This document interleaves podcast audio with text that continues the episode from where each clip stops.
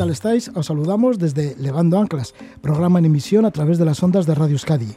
Estamos ya preparados para lanzarnos a conocer mundo a través de las palabras de nuestros invitados. Así, para empezar, ya le tenemos aquí con nosotros a Enrique Talledo. Él es documentalista, cámara submarino, autor de la serie Secretos del Océano, especialista en inmersiones en el mar Cantábrico, en donde ha grabado, ha registrado a cachalotes, ballenas picudas, delfines y hasta tiburones. Ha participado en expediciones científicas, sumergiéndose en las gélidas aguas de la Antártida, también en los fondos de Australia, en Filipinas, en Maldivas, en el Caribe, en el mar Báltico y muchos más. Así que para empezar, Enrique Talledo. Luego también estará con nosotros María Teresa Tellería. Fue directora del Real Jardín Botánico de Madrid. Especialista en hongos, ha realizado trabajos de campo en geografías casi notas para la ciencia. Ha investigado en diferentes parques nacionales de la Patagonia chilena, en las selvas de Guinea Ecuatorial o también en los tepuis de la Sierra de Chiribiquete en Colombia. Y de María Teresa Tellería pasaremos a María Cristina Iglesias, que lleva una vida nómada desde que se fue a vivir a Nueva York cuando tenía tan solo 22 años. Posteriormente se instaló en Creta, también estuvo en Tanzania, en Kenia y en Grecia tuvo a su hija. En agosto de 2012 se fue con su niña, de 8 años por aquel entonces, a Benares, donde han creado una ONG y una agencia de viajes. Siente que Benares es una ciudad muy cautivadora y nos lo transmitirá María Cristina Iglesias. Nos hablará de esos años que vive en India y en Benares. Y finalmente estaremos con Álvaro Panchuelo, Álvaro, que es un arquitecto amante de los viajes y las diferentes culturas de nuestro planeta, y por ello no deja de moverse por diferentes puntos del planeta. Es el creador de la ONG Campamentos Solidarios, con campamentos en diferentes puntos del África Occidental y también en Guatemala. Pero lo que nos va a hablar, porque él también es diseñador de viajes, nos va a hablar de un viaje que ha realizado a la Mesopotamia turca, esas tierras entre el río Tigres y Éufrates. Serán nuestras últimas geografías de este programa de Levando Anclas que comenzamos. Nos vamos a sumergir, lo hacemos con un gran experto, Enrique Talledo.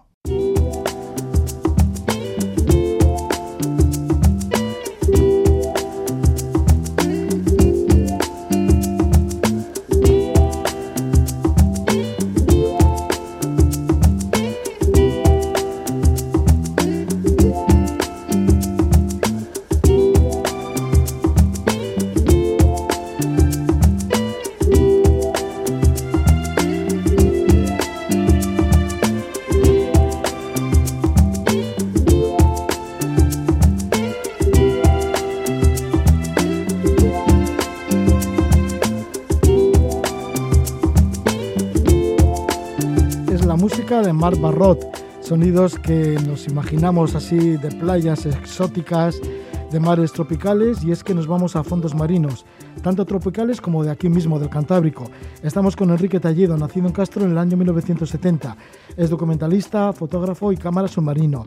Ha sido dos veces campeón de España de fotografía submarina a pulmón y subcampeón del mundo por países en Sicilia, cuando se celebró este campeonato en Sicilia.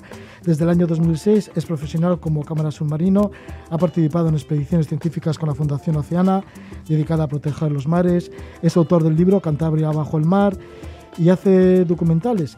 Por ejemplo, un documental titulado Secretos del Océano, que también es una serie de tres capítulos. Ha ganado diferentes premios, premios en el Festival de Cine de San Sebastián, el ciclo de cine submarino de San Sebastián. Así fue premio 2020 al mejor trabajo de denuncia ecológica. En el 2019 Barandilla de Plata al mejor documental.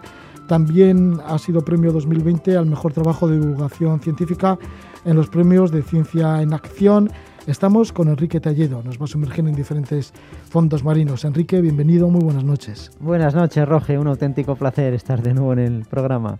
Enrique, pues sí, ya decíamos que naciste en Castro y habrás sido en Castro en donde has empezado a sumergirte, ¿no? Porque llevas como sumergiéndote en los mares como hace ya, desde hace ya más de 25 años. Sí, desde luego, la verdad que mis primeros pasos fueron en el, en el mar Cantábrico, cerquita de, bueno, en mi ciudad donde, donde vivo, en Castro Urdiales y, bueno, pues desde que me metí me enganchó de tal manera que, al final se ha convertido mi pasión en un, en un trabajo y es una satisfacción el poder haber iniciado mis pasos en, en este bravo mar. Sí, porque desde el año 2006 trabajas ya como profesional, ¿no? Participando en, en expediciones científicas. Sí, eso es. Eh, he tenido la oportunidad de estar trabajando con, durante todo este tiempo con, con la Fundación Oceana, que se dedica a proteger los, los océanos del planeta pues eh, o tanto de fotógrafo submarino como, como de cámara y bueno pues he podido aprender un montón de cosas y sobre todo contribuir a, la protección que tanta falta hace de nuestros océanos. Con Fundación Oceana has estado en el Mar Báltico, también en el Mar del Norte, en el Mediterráneo, en el Golfo de México, en Cancún, en Río de Janeiro, en Brasil. ¿Cómo eran estas inversiones con Fundación Oceana? ¿Cómo lo hacíais también? ¿Cómo navegabais? Bueno, pues eh, la fundación tiene un propio catamarán con el que se suelen hacer algunas de las expediciones. En otras se, alquila un, barco más de, más dimensiones, si es necesario. Y, bueno, lo que se trata la mayoría de las ocasiones es un poco en documentar y sobre todo pues en recabar información necesaria para que luego pues eh, diferentes países eh, lleven a cabo pues protección de, de esas áreas marinas, ¿no? ¿Aquí has tomado conciencia de cómo está el océano? Sí, desde luego. La verdad es que hemos tenido durante todo este tiempo la oportunidad de poder ver eh, mares muy, muy contaminados, eh, de ver en un montón de sitios pues restos de, plásticos. Incluso hemos tenido que rescatar tortugas. Me viene a la mente en Sicilia y en, y en Malta. Eh, pues dos tortugas, una enganchada con un saco de plástico y otra en cabos que por desgracia pues es cada vez más, más habitual en el planeta. ¿Qué hacíais por el mar Báltico y por el mar del, norte? Bueno, pues también un poco eso, ¿no? Eh, a día de hoy, pues eh, todos los países del planeta tienen que aumentar las áreas marinas protegidas y, no hay suficiente información. Entonces, un poco la Fundación Oceana, pues eh, solemos llevar también eh, a bordo robots submarinos que, que filman a, más profundidad, donde los buceadores no, no, llegamos, y aportar sobre todo información para que luego los organismos, las instituciones o los países pues tomen cartas en el asunto para poder crear más áreas marinas protegidas. Además de trabajar en Fundación Oceana, también tienes tus trabajos independientes como director de documentales submarinos. Entre ellos está Secretos del Océano. ¿Qué es lo que pretendes con Secretos del Océano te has movido por diferentes mares, ¿no? Para sacar imágenes para esta serie. Sí, eh, digamos que bueno, es un proyecto de, educación ambiental dirigida a todos los públicos, pero con mayor énfasis en el público infantil. Y un poco la labor es la de divulgar los océanos y sobre todo concienciar en la, en la protección que es tan, tan necesaria y bueno pues eh, con ello pues hemos eh, grabado en un montón de, lugares desde mares tropicales hasta aguas más frías como eh, la Antártida o el sur de Australia, Canadá, etcétera, ¿no? ¿Cómo es bucear en la Antártida entre icebergs?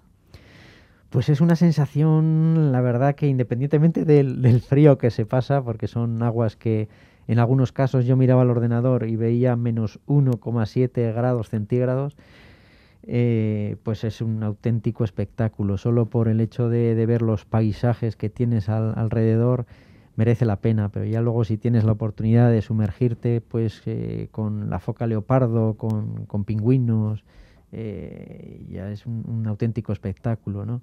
¿No temes cuando te sumerges y ves, bueno, pues está la foca leopardo, pero bueno, puedes estar también cerca de ballenas o de cachalotes, porque esto también lo has hecho por el Cantábrico. ¿No temes algo? ¿No te da apuro? Porque muchas veces igual te sientes como insignificante, ¿no? Dentro de un medio que no es el tuyo. Sí, desde luego. Lo que hay que ser, pues, muy, muy respetuoso, sobre todo con. No dejan de ser animales salvajes y intentar captar lo que nos quieren comunicar en cada momento para no, no meter la pata y, y no tener percances, ¿no? Y desde luego que yo animo a todas esas personas que quieran descubrir lo que es el océano, que, que aquí mismo, a unos pasos de, de, nuestras ciudades tenemos la oportunidad de poder ver eh, animales tan fascinantes como los rorcuales, los cachalotes, diferentes tipos de, ballenas, delfines, que es tan desconocido para el público en general, ¿no? Sí, porque hemos visto imágenes tuyas justamente de ballenas piloto, que son los calderones, o también has estado cerca de las ballenas rorcuales, de las ballenas picudas, de los propios cachalotes, y has tenido algunas escenas con los cachalotes que llaman bastante la atención. Cuando una vez estuviste junto con dos cachalotes buceando. Sí, sí. Esto aquí en, nuestra costa, ¿no? Sí. Que saliendo de Bermeo. Efectivamente, sí, de, a varias millas al norte de, de Bermeo. Y ya regresábamos un día a puerto y cerca, bueno, entre la plataforma petrolífera de la, de la Gaviota y, el puerto de, de, Bermeo, pues ahí dimos con, con, tres cachalotes y bueno, tuve la oportunidad de, de, sumergirme, echarme en el agua y poder grabarlos de, de cerca y fue la verdad que una maravilla. ¿Cómo fue ese, ese acontecimiento? ¿Cómo estuviste cerca de estos dos cachalotes? Bueno, pues eh, se requiere de un permiso especial por parte del Ministerio de Transición Ecológica y lo que se hace es sumergirse en, en apnea sin, equipo de, botella, ¿no? Y, bueno, pues poco a poco acercarse a ellos con, cautela y en este caso pues eh, yo recuerdo que todo el rato iba grabando lo que es la cola de, uno de los cachalotes y digo, jolín, ¿cuándo, ¿cuándo, se dará la vuelta y pueda hacerle una buena toma así de frente, ¿no? Y justo pensarlo y se giró poco a poco hacia mí, me miraba y pasó pues frente a unos dos metros de, donde yo estaba y, resulta que tenía otro detrás que, no lo había visto y luego cuando subí al barco pues me comentaron, ¿no?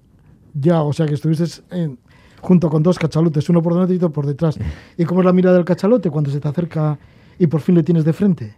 Bueno, pues es una sensación, estás viviendo realmente un sueño, lo que, lo que estás pensando desde hace muchos años, de repente lo tienes ante ti, un animal de 15 metros más, más grande que el, que el, que el barco, y la verdad es que es un auténtico placer y sobre todo un, privilegio muy grande, ¿no? Y estar ante un tiburón azul, que también lo has captado aquí, en nuestra costa, en la costa cantábrica. Sí, pues también. Son ¿Esto también zarpando desde Bermeo también? Sí, sí, hay varias empresas que se dedican a, salir desde Bermeo y tienes la oportunidad también de estar en, a pulmón con, animales pues tan desconocidos ¿no? para, la mayoría de, la población. Hay que pensar que cada, al año se matan más de 100 millones de, tiburones y tener pues aquí cerquita de casa eh, la oportunidad de poder estar con, con, el tiburón azul en este caso o tintorera pues es una experiencia que totalmente recomendable también. ¿Cómo es esa relación con el tiburón azul?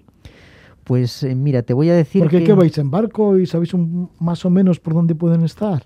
Sí, bueno, hay una zona a, varias millas también de, Bermeo en la que bueno pues se sale con embarcación, se, echa algo de, cebo para, para traerles y inicialmente son animales muy tímidos. De hecho, cuando nos ven si haces movimientos muy bruscos y tal, pues tienden a, marcharse, igual no volver al de hasta media hora no, no regresan, ¿no? Eso cuando los ves, que no siempre se les suele ver, pero eh, pues eso, son animales que hay que actuar con mucha precaución también, no dejan de ser eh, animales salvajes, incluso hay veces que llegan casi al, contacto físico, pero bueno, teniendo unas ciertas precauciones, la verdad es que no, no existe problema, ¿no? Y de hecho no hay ataques que se produzcan por... ¿Por, por, ¿Por qué pueden llegar al contacto físico? ¿Curiosean porque les está sacando fotos o algo? Bueno, son... bueno, ahí tienes unas fotos preciosas sobre el tiburón azul. Sí, no dejan de ser animales también curiosos, ¿no? Que, bueno, inicialmente pues eh, son un poco asustadizos, pero...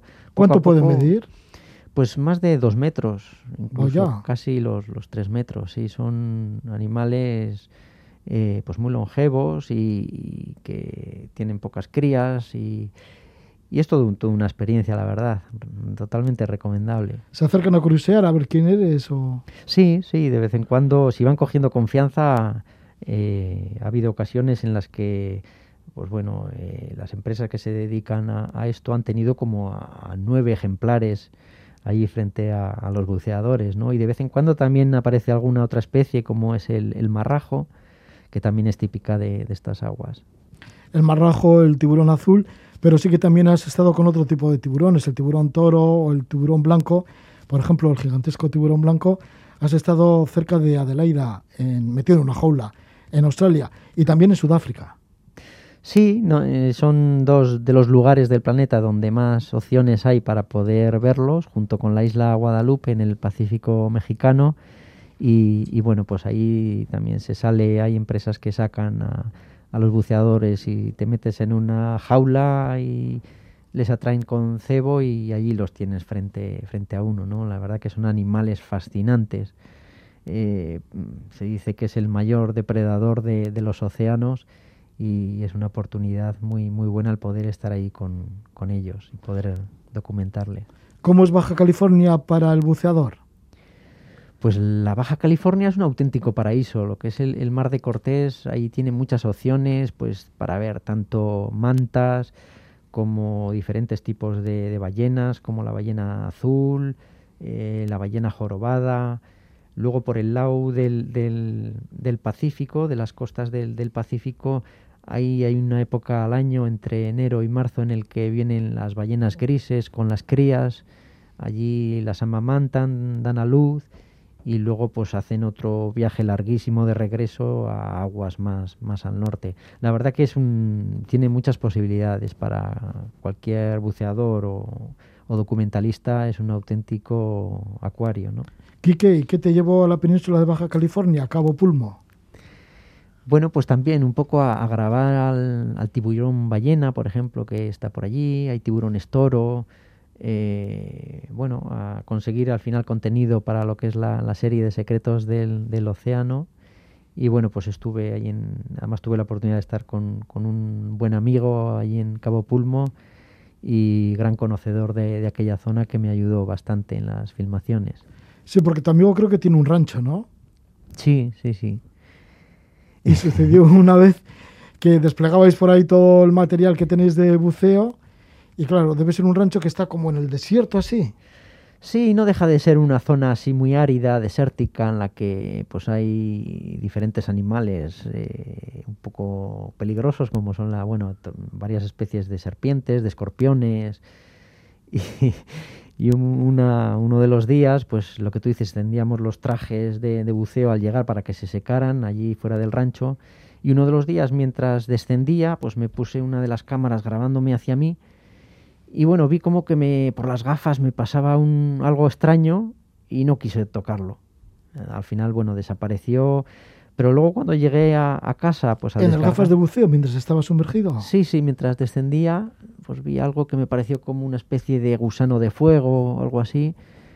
Y tan bueno, tampoco le hice demasiado caso, pero bueno, la sorpresa fue al, llegar a casa y descargar las imágenes en las que, bueno, se podía apreciar cómo sale de, la capucha una escolopendra, que es también un animal venenoso que produce pues heridas de, dolorosas eh, que se debió de quedar pues en la capucha o en el chaleco metido y se ve cómo desciende hacia la boca y con las burbujas pues vuelve hacia atrás. Bueno, pues una anécdota más dentro de... Ya, pero fíjate, o sea que conviviste durante un tiempo con un escorpión, ahí bajo el mar, sí. metido eso entre, entre tus gafas y demás. Sí, sí. O sea que las burbujas un poco lo iban apartando. Sí, eso es. ¿Quién lo iba a decir que al final un animal de tierra, no? O sea... sí. Y también por la zona de la península de Baja California está la isla Socorro. ¿Qué es lo que se encuentra ahí en Isla Socorro, al sur de Baja California? Bueno, pues es un sitio fantástico también. Está perdido en medio del, Pacífico a, no sé, unas 200, 300 millas al sur de, de la Baja California.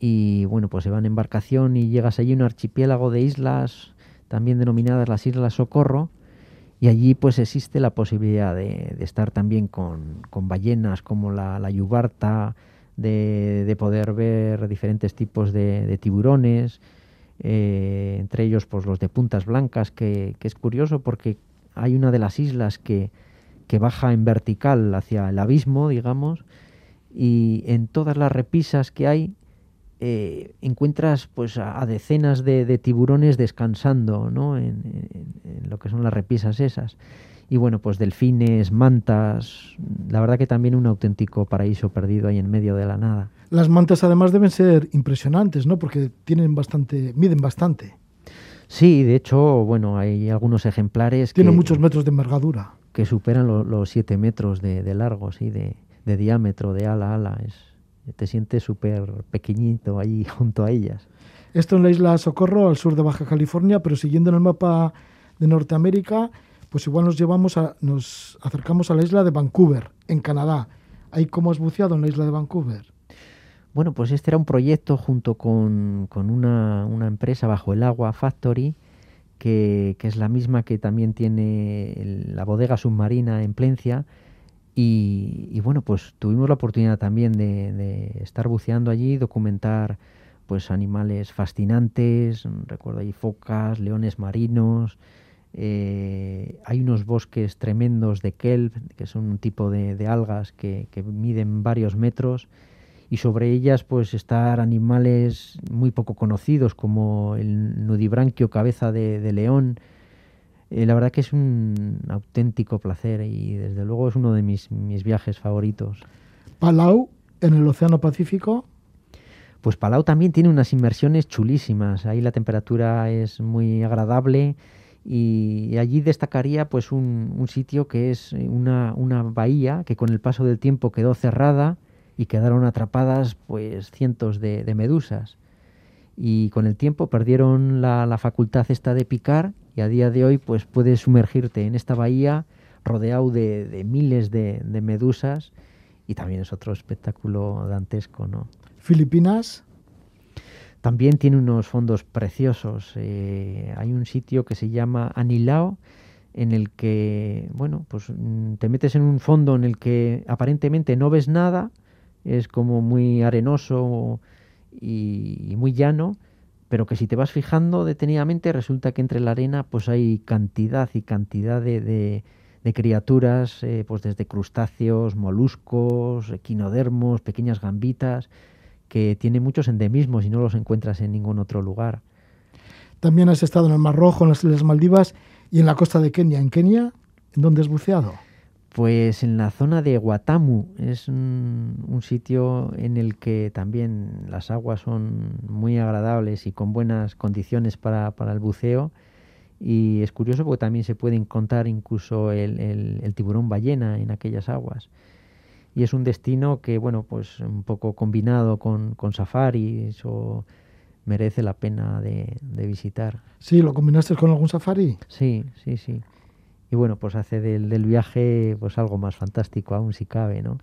Pues ahí estás, buceando en lugares como Sudáfrica, Kenia, Filipinas, Palau, el Mar de Cortés en la península de Baja California y luego, pues sobre todo grabando imágenes del Cantábrico, que tienes un buen archivo de imágenes de, de cachalotes, ya hemos nombrado un poquito lo, lo, del tiburón también, lo de las ballenas, diferentes tipos de ballenas. Todo esto no lo podemos ver, ¿dónde lo podemos observar? Bueno, pues hay una plataforma que se llama secretosdelocéano.com en la que ahí se pueden ver, están disponibles tres capítulos de, de la serie, eh, más bueno, pues eh, bastante contenido amplio en el que hay, incluyen fotografías, vídeos, todo esto apoyado en, la, en, las redes sociales y es el, bueno, el proyecto en el que ahora estamos trabajando. ¿no? También ahora estás creando Cantábrico Salvaje. Sí, es un proyecto con, con miras al, al, futuro en el que pues bueno, se pretende digamos, crear un contenido que, que divulgue y que eh, ayude a proteger este, este mar que, que, tenemos aquí, ¿no? en el que pues estamos elaborando también un libro, una exposición fotográfica, aparte de, de un documental que apoye pues todos, todas estas imágenes tan fantásticas que hay de este mar. Que vaya muy bien con Cantábrico Salvaje, también con Secretos del Océano. Estamos con Enrique Talledo, documentalista, fotógrafo y cámara submarino, con muchas horas de inmersión, bueno, ya más de 25 años como cámara, que ha sido campeón de fotografía submarina pulmón dos veces, campeón de España, también subcampeón del mundo por países, esto cuando se celebró en Sicilia, y además ha obtenido diferentes premios como documentalista submarino. Le agradecemos muchísimo a Enrique Talledo que se acerque para estar con nosotros aquí en Levando Anclas y que vaya todo muy bien. Muchísima suerte. Muchísimas ah, y gracias. que algún día llegas a la península de Cancharca, que también quieres sumergirte en estos fondos que son bastante fríos. Uno de mis sueños, sí es verdad. Vale, pues mucha suerte, Enrique. Enrique Muchísimas gracias, Roge.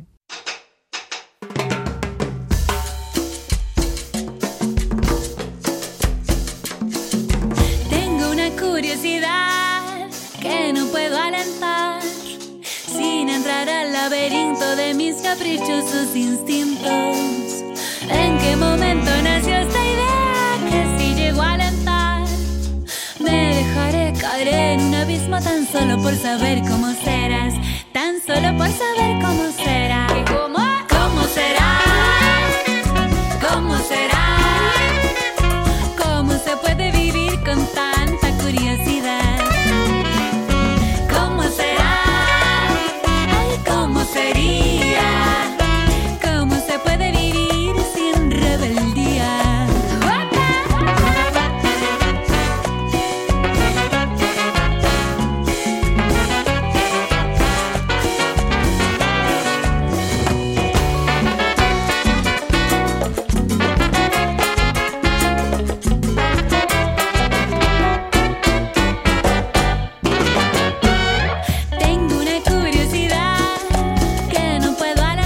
Es el tema La curiosidad. Lo hace la cantautora chilena Pascuala y la Vaca junto con su grupo Fauna. Nos vamos a acercar a diferentes parques nacionales de Chile, pero también a algunos otros lugares en donde la botánica pues merece la pena hacer excursiones y expediciones en busca de ella. Y es que tenemos con nosotros a una gran botánica como es María Teresa Tellería. Es profesora emérita del CSIC y la primera mujer que ha dirigido el Jardín Botánico de Madrid. Nació en Bilbao en el año 1950 ha realizado expediciones a lugares un tanto ignotos del planeta en donde solo llegan los botánicos. Ha tomado muestras de especímenes por la península ibérica, también ha estado por las islas de la Macaronesia, es un conjunto de archipiélagos que va desde Cabo Verde hasta Azores. En los bosques de selva fría también ha estado, de la Patagonia chilena, en Guinea Ecuatorial, ascendiendo al pico Basilea en la isla de Bioko o adentrándose también en las selvas del Monte Alén. Ha estado también en los tepuyes de Colombia, en la sierra de Chiribique, eh, de Chiribiquete y también en la isla de Coiba. La isla de Coiba, cuando estaba convertida mm, en otro tiempo en un penal en Panamá. Nos va a llevar a algunos de estos sitios. María Teresa Teguería, ¿qué tal estás, Gabón? Muy buenas noches, María Teresa. Buenas noches. Bien, bueno, ¿por qué la botánica es una ciencia así como tan exploradora, ¿no? ¿Qué tenéis que hacer para buscar vuestros especímenes? Os vais allí a lugares un tanto innotos para la ciencia porque tenemos que estudiar las especies en todo su ámbito, en todo su ámbito de distribución. Entonces, en este orden de cosas, pues es necesario ir tras los especímenes que nos van a luego permitir, mediante los estudios tanto de morfológicos, con técnicas morfológicas como moleculares, nos van a permitir pues estudiar estos especímenes. Para ello necesitamos viajar por bueno, pues por, por todas las regiones eh, del mundo en las que nuestro proyecto, nuestros proyectos de investigación se inserten. Eh, en ese orden de cosas hay que considerar que la biodiversidad tiene una distribución eh, latitudinal, de tal modo que es mucho más, más abundante la biodiversidad en los trópicos que en los polos. Por eso, pues eh, eh, muchas de las expediciones se centran sobre todo hacia las zonas ecuatoriales. Estás especializada en hongos. ¿Cuál es el equipamiento que llevas a lugares extraños para estudiarlos? Porque claro, muchos de estos lugares son como bastante recónditos. Claro, sí, el equipamiento que podríamos llamar equipamiento científico es en realidad un equipamiento muy sencillo. Necesitamos llevar eh, sobres, fundamentalmente sobres de papel en los que meter los materiales. Necesitamos llevar también cajas y bolsas para poderlos ir ordenando. Es fundamental en esos estudios de, diversidad, sobre todo a la hora de recolectar el material, llevar un, principio de orden muy estricto, porque si confundimos las colecciones, eh, malas conclusiones vamos a sacar. Necesitamos también nuestros cuadernos de campo, necesitamos asimismo em, tubos viales para tomar trozos, eh, trozos mm, pequeños de las muestras y mantenerlos en sílica gel para después poder hacer los estudios moleculares. Y sobre todo necesitamos precisión y rigor a la hora de eh, numerar las especies esas especies, eh, esos especímenes numerados llevan el mismo número en sus sobres, en los viales y en nuestro cuaderno de campo. Eh, necesitamos también, por ejemplo, un cuchillo para, porque los hongos que estudiamos viven encima de las cortezas de los árboles y poco más. Y luego trajes, ropa, sobre todo adecuada, porque cuando hemos viajado a Chile, Chile es mm, extraordinariamente húmedo, la zona de la Patagonia, entonces tenemos que llevar unos trajes de agua que son los mismos eh, que llevan los, los que viajan en los balandros, estos que son como unos monos de agua hasta, hasta arriba con tirantes, que vamos ahí perfectamente protegidos para si no estaríamos todo el día mojados. Eso no se puede hacer en las selvas eh, tropicales cálidas porque nos moriríamos de calor, pero sí en, las, en los bosques húmedos, eh, fríos de, la zona de Patagonia. Sí, porque has estado en ambas selvas, ¿no? Las selvas frías de la Patagonia, muy húmedas, y también en las de Guinea Ecuatorial, que son tropicales, pero bueno, que hace un calor impresionante que ahí no puedes llevar Efectivamente. casi nada, porque claro, todo se llenará de agua, de humedad enseguida, ¿no? Todo, todo se llena de humedad y tiene eso, eso tiene bastantes problemas, que es, se hace bastante dura en la vida en el interior de la selva porque se está permanentemente mojado y luego también desde el punto de vista de los objetivos a cumplir en la expedición, el problema tan grande que existe a la hora de secar los materiales. Los materiales hay que, una vez recolectados, hay que secarlos porque si no se llenan de, bacterias y de otros hongos y entonces ya pues los, los, los resultados nos los camuflan. Pero por eso se, lo que se emplea es una técnica que es eh, impregnar esos materiales en una cosa, en un líquido que se llama líquido de Q, que lleva agua y alcohol en unas, unas, en unas ocasiones y antiguamente agua y formol. Entonces se meten en ese líquido, los sobres se meten en ese líquido, se meten en bolsas de plástico y en arpilleras y se mantienen así para, que, para impedir el crecimiento de microorganismos hasta que llegamos a un sitio donde ya disponemos de electricidad o quizá a veces también con un fuego que nos permite secar el material. Es una gran lucha entonces, por ejemplo, introducirte en las selvas del Parque Nacional de Monte Alén.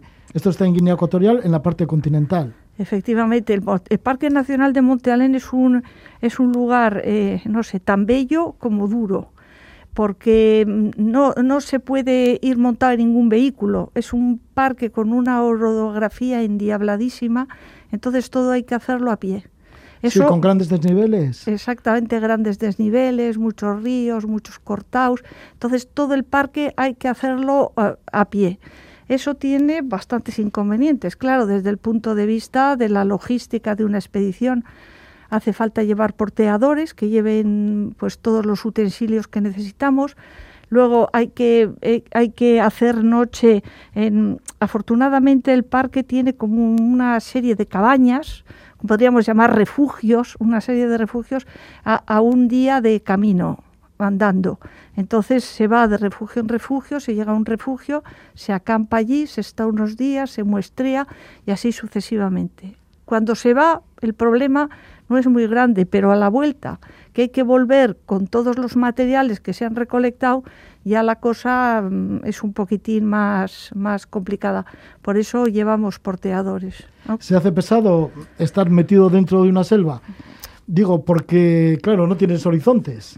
Efectivamente. Y al final, pues igual, si no te adaptas mucho a ella... Hay que tener bastante cuidado en el interior de una selva, sobre todo porque es muy fácil es muy fácil mm, eh, despistarse, porque al ser todo exactamente igual y además la parte inferior de las selvas primarias, pese a lo que a lo que vemos en las películas que van con unos machetes abriendo camino, eso sobre todo en las zonas secundarias donde por alguna razón se han quitado los árboles muy altos, entonces penetra la luz y hay gran cantidad de matorral de bueno de, de, estrato medio arbolitos arbustos pero cuando la selva es primaria es decir que tiene los árboles son árboles altísimos y la selva en la parte de abajo es muy oscura y muy homogénea.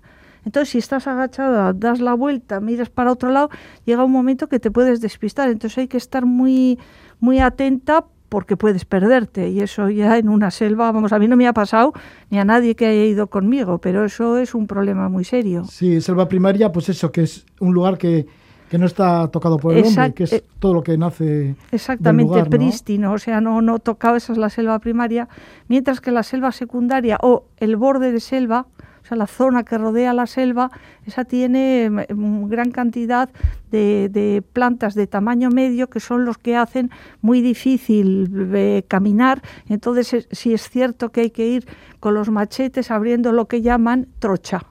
Sí, bueno, pues estamos, estamos hablando de la selva de Guinea Ecuatorial en el Parque de Monte Alén, pero también hemos tocado los, los parques nacionales que has estado en Patagonia, ¿no?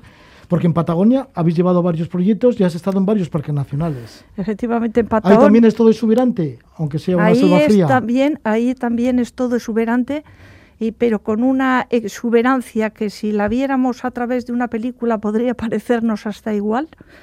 Eh, las especies, por supuesto, son diferentes, pero también tiene una fisonomía bastante parecida, el, el, bosque en su interior. Lo que pasa que en vez de ser cálido es frío y luego una cosa que tiene Patagonia que yo creo que es uno de los, de los sitios más bonitos del mundo, sin lugar a dudas, por la gran variedad de accidentes geográficos que tiene. Es que Patagonia tiene de todo.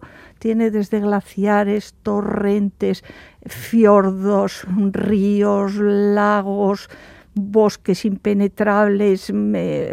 es, es un lugar maravilloso y además, desde el punto de vista botánico, es muy, muy interesante. No hay que olvidar que estamos en lo que los antiguos llamaban los confines del mundo. Sí, y además con la ventaja de que no hay mosquitos. exactamente. Que no hay malaria como en Guinea Ecuatorial, por Exactamente, es la gran ventaja de que, no, que, que, es un lugar muy amable para trabajar. Ni hay animales peligrosos, no hay serpientes que te puedan que te puedan picar, como sucede, por ejemplo, en el caso de, lo, de, de, Guinea Ecuatorial o, insectos dañinos. Lo único que hay es bastantes sanguijuelas, pero ah, tiene la ventaja de que la sanguijuela la puedes ver así, le das un manotazo, la quitas y te hace un poquitín de, sangre, pero nada, no, no tienen absolutamente ningún problema. ¿Cómo es el Parque Nacional de Cuilat, que está en la región de Isen? El Parque Nacional de Keulat tiene, eh, vamos, lo más famoso, podríamos decir, desde el punto de vista eh, turístico, es lo que llaman el glaciar, el glaciar colgante, que es que es un glaciar que está como en lo alto de una cascada y entonces va vertiendo agua a través de una cascada eh, que da origen a, un río. Y entonces eso es, bueno, pues de, una belleza increíble, verse glaciar ahí como una pared de esos colores mm, blanco-azulados que tienen los, los glaciares y después tiene esa, remata como en esa especie de cola de caballo de agua blanca. El, tiene ese parque, ese parque nacional, como lo de, toda esa región, pues no sé, árboles interesantísimos. Y podríamos hablar, por ejemplo, de la, de, la fidroya, la fidroya cupresoides, que es el ciprés de, Chile, que, o ciprés andino, que tiene una, vamos, es un árbol de un porte impresionante y que está dedicado al capitán Fitzroy, que fue el que, el que dirigió la expedición del Beagle en la que fue Darwin. Y que también tiene ahí su montaña, ¿no? también tiene el Fitzroy, efectivamente. Y pese a ser un hombre de una vida tan, tan trágica que acabó suicidándose al final, pues este hombre al final, no sé, la historia de algún modo le recompensó eh, con la dedicatoria de, de, esta especie que es el árbol nacional de Chile y uno de los árboles grandes y bonitos que existen en la naturaleza. Esto en cuanto al Parque Nacional de Cuelat.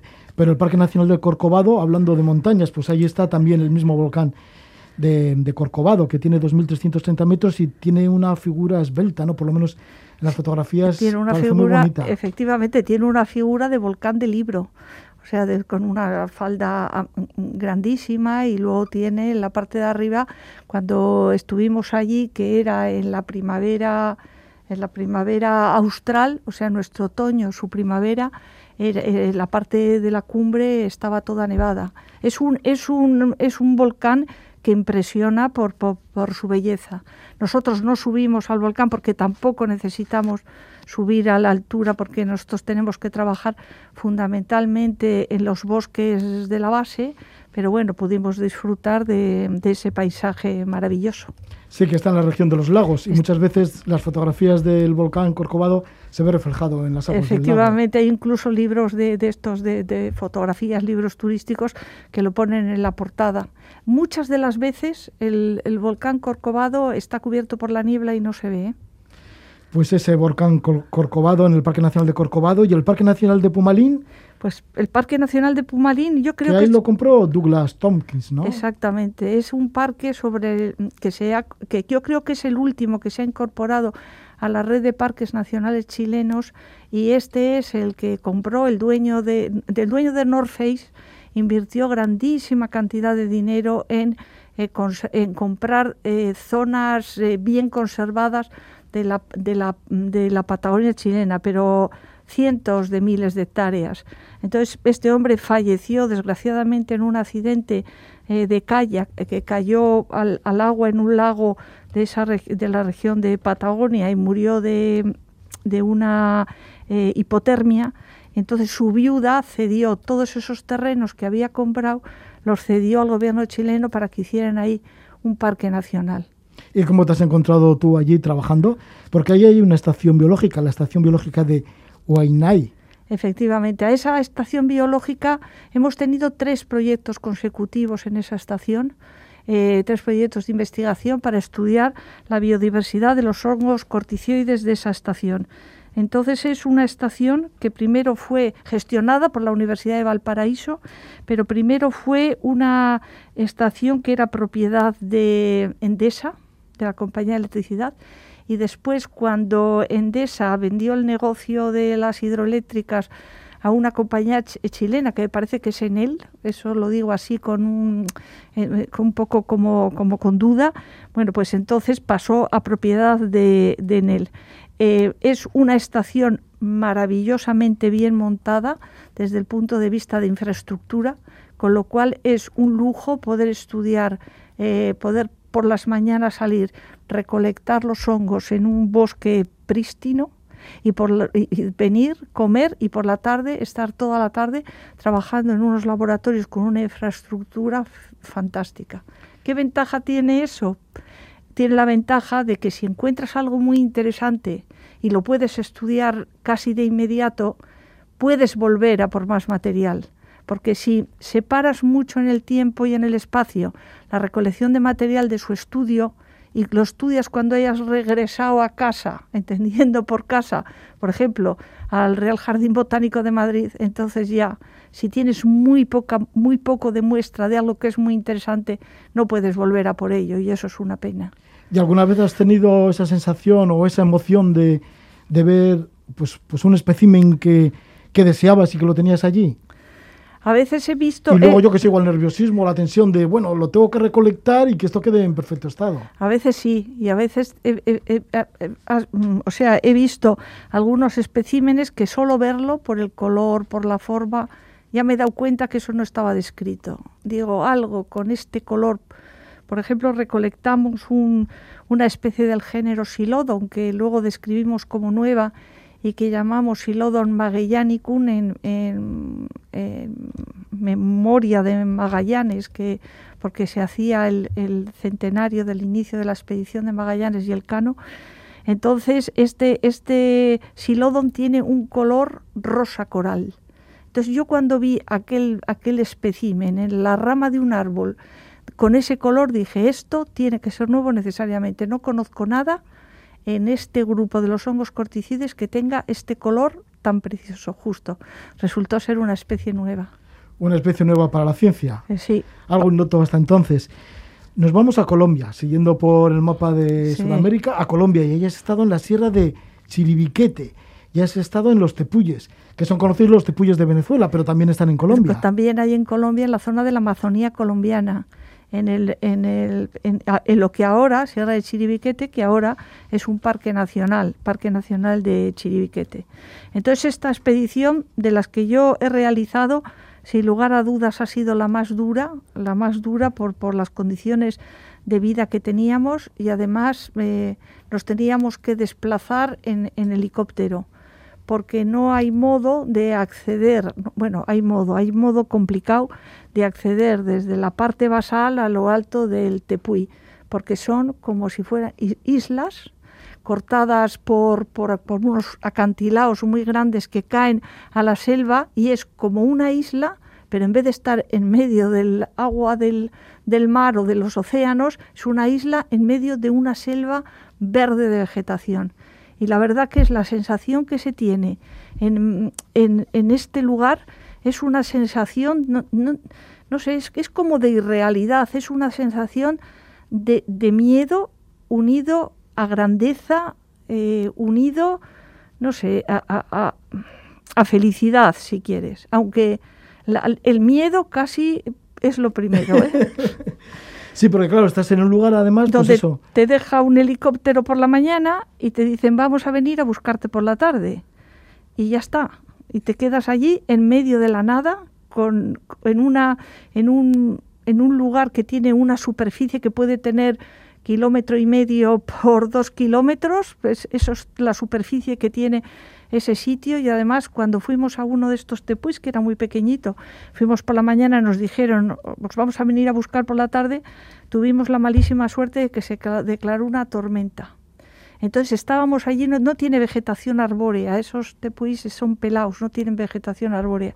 Estabais totalmente expuestas. Expuestos, y entonces lo que teníamos que hacer, bueno, llevábamos como unos ponchos de agua por si acaso, nos hicimos como si fuéramos unas bolitas, nos tapamos como los ponchos que nos cayeran los aguaceros y a esperar, pero claro, el problema estaba en que pensábamos que igual el helicóptero no podía volar en aquellas condiciones, con aquel viento, con aquellos rayos. Pero afortunadamente, cuando antes de que anocheciera oímos en, así en la lejanía algo que, hacía pop, pop, pop, pop, pop, que era el ruido del motor del helicóptero y dijimos, Dios mío, ya vienen a buscarnos. Y yo ese día sí que de verdad eh, no sé, pasé miedo, esa sensación de miedo, de respeto por la naturaleza, de decir, bueno, a ver si nos tenemos que quedar aquí y, por cuánto tiempo. Estamos con María Teresa Tellería, nos está hablando de exploraciones de una botánica por el mundo. Es la primera mujer que ha dirigido el Jardín Botánico de Madrid y ha tenido la fortuna, el privilegio de estar en lugares recónditos del planeta, algunos de ellos ignotos. ¿no? Ahora estábamos hablando de la sierra de Chiribiquete, los Tepuyes de Colombia.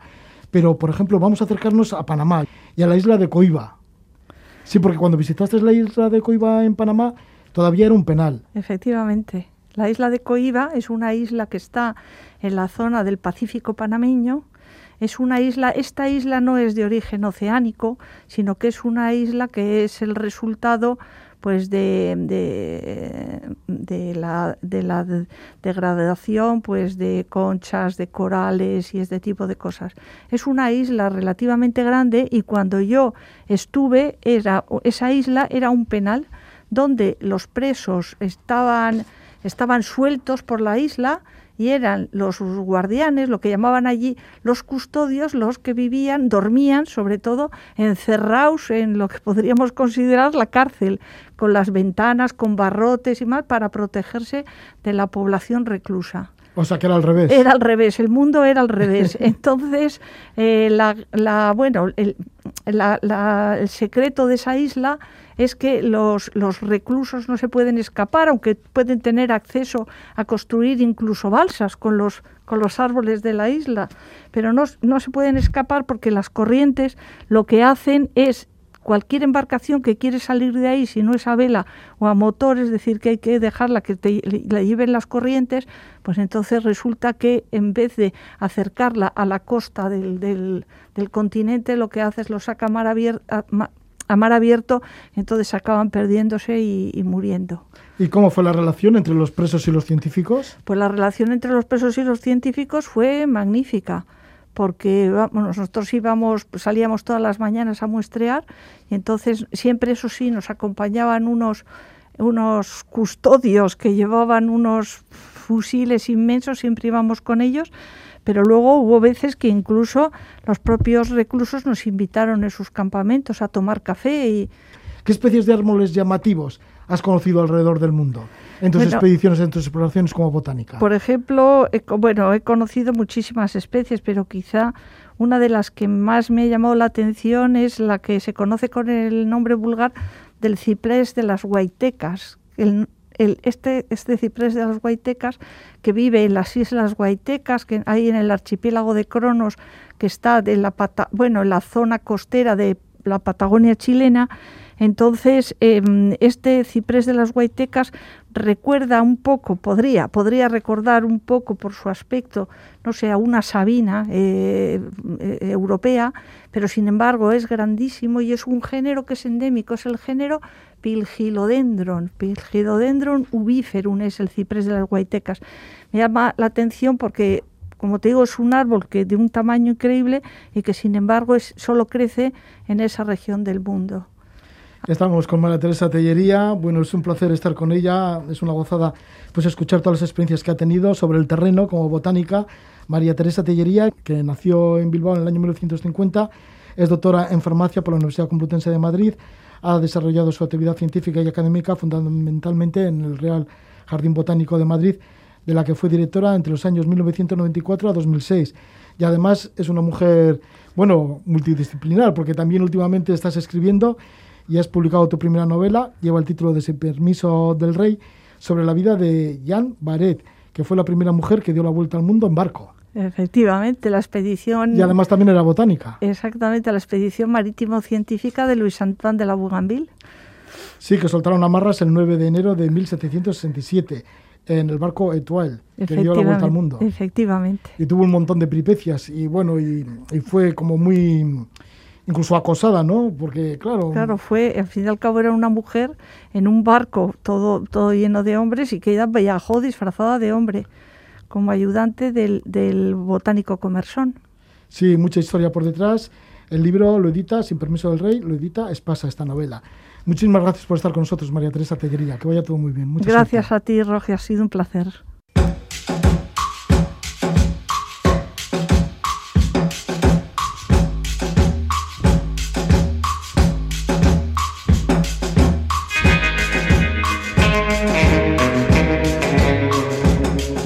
Siempre es un gusto conversar con María Teresa Tellería, científica de acción, conocedora de mundo. Ha sido nuestra última invitada en esta primera parte de Levando Anclas. Llegan las noticias de las 11 de la noche. Nos vamos a quedar con el cantante chileno, el cantautor chileno Fernando Milagros la canción Ay de mí de su LP Serpiente. Y os anuncio que después de las noticias estaremos de nuevo en Levando Anclas. Comenzará la segunda hora en la que estaremos con Álvaro Planchuelo que nos lleva por la Mesopotamia turca y también antes estaremos con María Cristina Iglesias que nos habla de sus ocho años en Benarés, en India. Ahora estamos con la música de Fernando Milagros.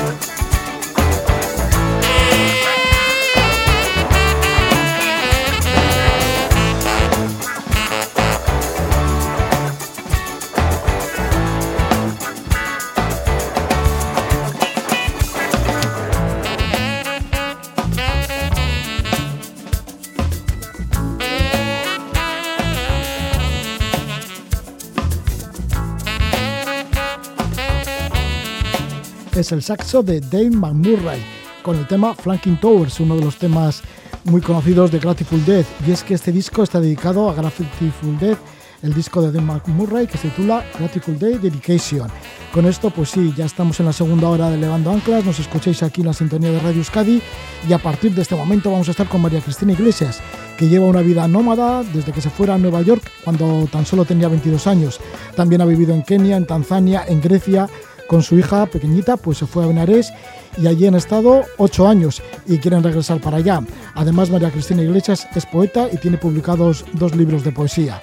También estaremos con Álvaro Planchuelo. Esta vez nos lleva a la Mesopotamia turca, un viaje que él ha realizado de autor adentrándose en el sudeste de Turquía. Él diseña viajes y bueno, pues ha ido para allí, para la Mesopotamia turca, tierra situada entre los ríos Tigris y Éufrates, cuna de antiquísimas civilizaciones, raramente incluida en los circuitos tradicionales. Y ahí ha estado Álvaro Planchuelo y la verdad que viene entusiasmado de lo que ha encontrado, nos lo contará. Pero ahora estamos con María Cristina Iglesias.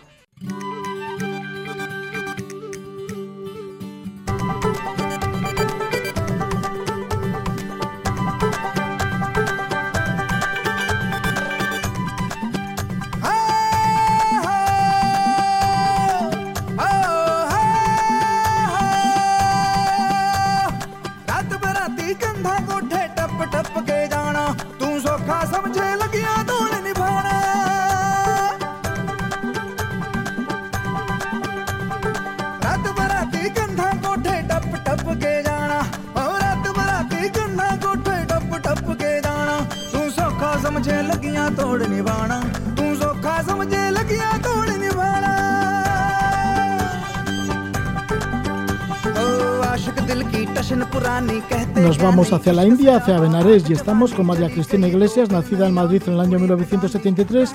Le gusta mucho la vida nómada, aunque parece que ha encontrado su lugar en Benares, donde lleva instalada ya ocho años. Se fue de Madrid en todas sus aventuras que ha vivido allá por el año 1995. Tenía por aquel entonces 22 años. Primero se fue a Nueva York y más tarde a Los Ángeles, donde trabajó de camarera. Estuvo durante casi tres años en Estados Unidos hasta que se incendió la casa en donde estaba alquilada y se quedó sin nada, sin dinero, sin trabajo. Total, que tuvo que regresar de nuevo para Madrid, estudió trabajo social y en el año 2000 se fue a Creta con una beca de Erasmus y después pues bueno estuvo también de voluntaria en unas ONGs en Tanzania aprovechó para visitar Kenia estuvo muy metida en el mundo africano luego se fue a Grecia se fue a Grecia a ayudar al que fuera más tarde el padre de su hija a pintar frescos en una iglesia bizantina y así estuvo viviendo en Grecia durante seis años. Fue pasando el tiempo, la vida da muchas vueltas, hasta que retomó su vida nómada y se fue a la India, en donde Cristina se dio cuenta de que era su hogar y allí se ha quedado. Está desde agosto de 2012, que se fue con su hija de 8 años a Benares, donde ha creado una ONG y también una agencia de viajes. Estamos con María Cristina Iglesias, le damos la bienvenida.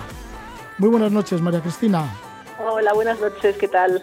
Bueno, pues sí, que ya vemos que has llevado una vida nómada desde los 22 años, que no has parado de un lugar a otro del mundo. Sí, la verdad es que sí. Sí, y todo esto motivado, ¿por qué? ¿Te gusta este estilo de vida?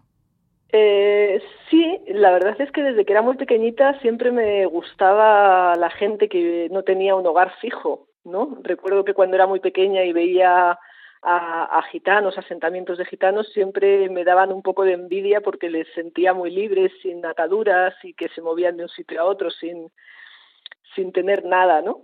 Y bueno, pues parece que ese ha sido mi ritmo hasta ahora también.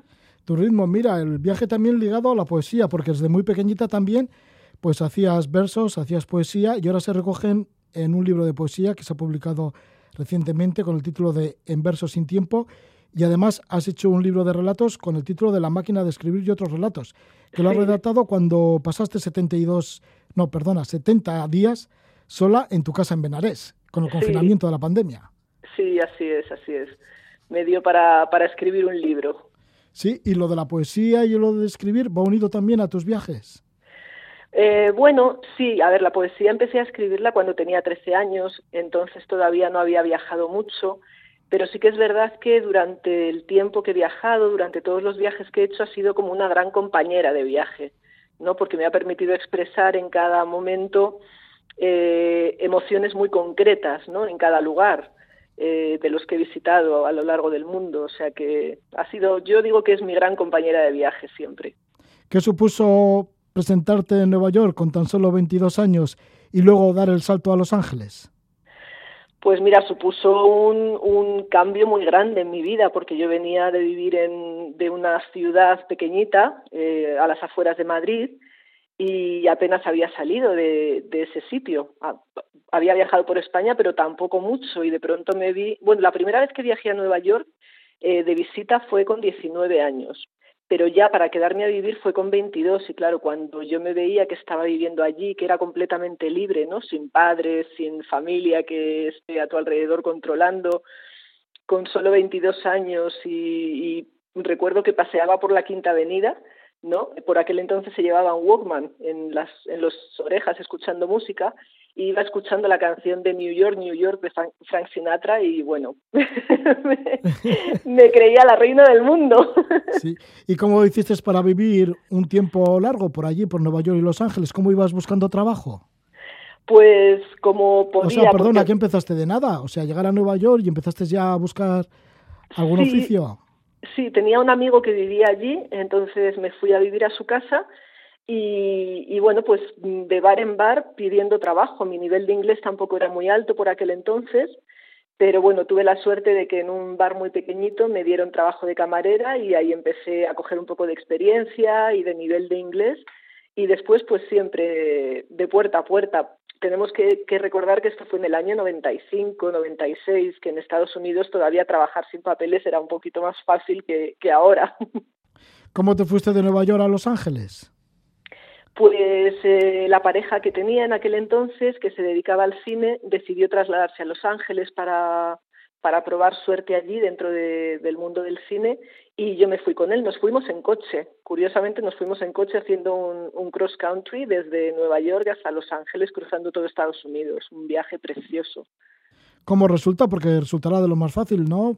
Porque seguramente que hay mucha gente, muchos ciudadanos de Estados Unidos que hacen esa ruta de Nueva York a Los Ángeles. O al revés. Sí, además, bueno, en Estados Unidos tienen incluso en aquel entonces una infraestructura buenísima de carreteras, de, moteles de carretera que tienen todo tipo de servicios, o sea que es un viaje precioso porque Estados Unidos a nivel de, de paisaje es impresionante y muy fácil y además económico. ¿Te resultó más fácil o más cómodo vivir en Los Ángeles que en Nueva York? No, no, no, no. Yo me quedo con Nueva York, vamos. no, Los Ángeles es una ciudad enorme, enorme. Todo son autopistas y tráfico y las distancias son tan grandes que nadie se mueve para ver a nadie. Me resultó una ciudad muy impersonal, muy aunque es verdad que había momentos en los que me pasaba un poco como cuando escuchaba New York New York no que estabas ahí a lo mejor paseando por Rodeo Drive o por Beverly Hills y decías, madre mía, si es que estoy dentro de una película viviendo. Pero no deja de ser un sitio muy frío, muy impersonal y la verdad es que no me, no me gustó mucho. ¿Y tuviste suerte con el mundo del cine? No, desgraciadamente hay tanta, tanta competencia allí y si no tienes un padrino, pues es muy difícil entrar y más cuando eres una persona latina que, nadie te conoce, ¿no? Con lo cual él no tuvo suerte y, como comentabas en la introducción, pues eh, tampoco tuvimos suerte con la casa que se nos incendió con nosotros dentro. Por suerte, eso sí pudimos sobrevivir, pero después de eso decidimos que la aventura de Estados Unidos había terminado y nos volvimos para España. ¿Cómo sé como la casa en donde vivíais, que era una casa alquilada? Sí, era una casa alquilada, era una casa que eh, pertenecía a un hombre americano que tenía negocios en Costa Rica y él se iba a marchar a los dos días de, a Costa Rica y nos dejó la casa, nos dejó una habitación, nos alquiló, vaya, eh, para que, bueno, pues nos, mientras él estaba en Costa Rica, cuidásemos de la casa y tuviésemos un lugar donde vivir. Y justamente la noche antes de que ellos se fueran, pues sin saber muy bien cómo, a mitad de la noche yo me desperté y vi que la puerta de la habitación estaba ardiendo. Entonces, bueno, y un ruido, o sea, lo que me despertó fue el ruido tan fuerte de, las llamas de la casa. Entonces desperté a mi pareja y él, pues claro, se despertó de golpe, con susto, abrió la puerta y en el momento en que abrió la puerta el fuego entró a la habitación. Por suerte teníamos una, un balcón en la habitación, una puerta que daba al jardín y no teníamos echada la llave, pudimos salir al jardín y bueno, rescatamos cuatro cosas. fue una experiencia dura, la verdad. Sí, sí, o sea que todo lo que teníais se quemó. Casi todo lo que teníamos se quemó. Si pudimos rescatar pocas cosas y, y, lo que rescatamos estaba carbonizado, la mayoría, sí. ¿Nadie gritó fuego, fuego para que os percataréis? Además estabais durmiendo de que, de que teníais que salir rápidamente de allí. Nada, eso fue una de las cosas que nos hizo sospechar que quizá el incendio había sido provocado, porque además un poquito como una hora antes de que empezara el incendio yo me levanté al baño y estaba todo bien, no había ninguna vela encendida, no había nada que indicase que podía haber un fuego. Y cuando salimos los dos al, patio, que la casa estaba en llamas, pero no os podéis ni imaginar, porque además en Estados Unidos las casas no son como aquí, que son de ladrillo y cemento, son muchas prefabricadas y eso arde, madre mía. Y estaba ya la pareja, estaban ya en el jardín con una manguera intentando apagar el fuego, pero no nos habían dado la voz de, alarma a nosotros. ¿Los propietarios de la casa? Sí, sí, sí. Entonces eso nos hizo un poco sospechar que, a ver, no que nos hubieran intentado matar, pero que a lo mejor el incendio hubiera sido provocado por algún motivo. No sabemos muy bien. Bueno, pues Nunca supimos. Ya, ya, pues historias de Los Ángeles con tantas películas por allí, bueno, pues sí que habéis hecho una película bastante fuerte. Sí, sí, además recuerdo que en plan como en las películas, que era un, una casita como en un callejón, entonces en los, el coche de bomberos no podía girar, no podía hacer la maniobra, tardó un montón en venir y todos los helicópteros de las noticias, era como a las seis de la mañana o cinco de la mañana, todos los helicópteros de las noticias grabando desde arriba, eh, empezaron a venir agentes de seguros, bueno, aquello fue terrible, ¿eh? terrible. O agentes de película. Ya, ya, ya, de película, de película americana, vamos. De película americana, sí, sí, increíble. Total, Cristina, que ya dejas Nueva York, Los Ángeles y esa experiencia primera con 22 años por allí, que estuviste pues eso, dos o tres años por Estados Unidos, regresaste a Madrid en el año 1998, eh, terminaste ya la carrera de trabajo social, te fuiste a Creta a hacer un Erasmus, contactaste por primera vez con el mundo griego, que luego ya vivirías en Grecia y todo, pero entre medio te fuiste a trabajar a Arusa, bueno, a trabajar o de voluntaria a una ONG en Arusa, en Tanzania, y luego sí que estuviste un tiempo, por lo menos un año, viajando por Tanzania y Kenia. Sí, cuando, cuando terminé trabajo social, eh, bueno, eh, conocí a una, a una chica de, española que tenía una ONG en, en Tanzania, y, y, bueno, yo quería ser voluntaria, quería viajar. En realidad mi idea era viajar por el mundo siendo voluntaria en ONGs, porque al estudiar trabajo social y gustarme viajar pensé que era la mejor combinación. Y entonces esta chica me invitó a que fuera al proyecto a, a, un pueblecito entre Arusha y, Moshi, en Tanzania. Y bueno, pues allí que me presenté, eh, también tras un largo periplo desde Kenia a Tanzania en coche, pasando la frontera, aquello fue una aventura también muy grande. Y sí, estuve, estuve en Tanzania ocho meses. Pude viajar por Kenia también, por algunas partes de Kenia, por algunas partes de Tanzania y bueno, vivir experiencias inolvidables, la verdad. Como cuando llegaste a un pueblo minero que producían tanzanita. Bueno, que tenían minas de tanzanita. ¿Qué es la tanzanita? La tanzanita es una piedra semipreciosa que solamente se da en Tanzania. Entonces yo llegué a ese pueblo porque, bueno, conocí a un chico eh, allí en, en Tanzania y le presté dinero para que su hermano montara un negocio. Entonces, cuando él me decía que su hermano había montado una tienda de frutas y tal, pues yo como que desconfiaba un poco y le pedí que si podía ir a verla. Y él me decía que no, que no, que estaba lejos, pero él me había dicho que estaba en Arusha. Y yo decía, bueno, pues si está en Arusha, está ahí al lado. Tanto le insistí que al final me dijo, venga, pues vente un día, mi hermano pasa a buscarte y te vienes un día. ¿En qué hora? ¿En qué hora? Porque me metí en un autobús con el hermano de este chico y empezamos a, cuando se desvía el autobús, que ya no va por Arusha, sino se empieza a meter por caminos y más caminos y más caminos. Yo no hacía más que ver Masáis y, y más caminos. Llegamos a un sitio, cambiamos otro autobús y seguimos entrando y seguimos entrando. Y yo diciendo, madre mía, ¿dónde voy? Os podéis imaginar, por aquel entonces ni móviles ni nada así, de la mano de Dios, perdida en medio de, de la sabana africana. Y llego a un pueblecito perdido de la mano de Dios donde no hay ni policía, porque hay tanta violencia que ni siquiera la policía se atreve a entrar. Y allí me presento yo, mm, toda blanquita, y, y, bueno, pues fue bastante impactante, la verdad. Fue bastante impactante. Se veía pasar a los camiones que venían de la mina con todos los chicos. Recuerdo pues es un montón de chicos subidos a un camión y con toda la cara brillante de, de estar todo el día acabando en la mina y una mirada súper triste fue muy muy impactante. No pude ir a la mina, yo quería ir a la mina, pero me dijo mi amigo, mira, si vas te van a matar, así que mejor quédate aquí. Así que era el típico pueblo minero sin ley. Pero totalmente, totalmente. Además no había nada, no había ni hoteles, ni sitios donde dormir, ni nada. Entonces una señora del pueblo que este chico conocía nos dejó una habitación, pero os estoy hablando de una habitación que era eh, palos y caña, y ahí pasamos la noche y, a mitad de la noche empiezo a oír ruidos y miro para la pared y estábamos rodeados de cucarachas por todas partes. O sea, todo era cucarachas, la pared, el techo. Yo me metí debajo de la sábana y dije, mira, que pase lo que tenga que pasar. Fíjate, en un pueblo minero sin ley y encima la primera noche llena de cucarachas por todos los lados. La primera y la única, ¿eh? Al día siguiente salí corriendo de allí. No, no, no. Sí, fíjate, y el contraste es la tanzanita, ¿no? Porque debe ser una piedra semipreciosa. Sí, sí, sí. Es una piedra que hay, hay muy pocas minas. Están solamente en esa zona de Tanzania. Mm.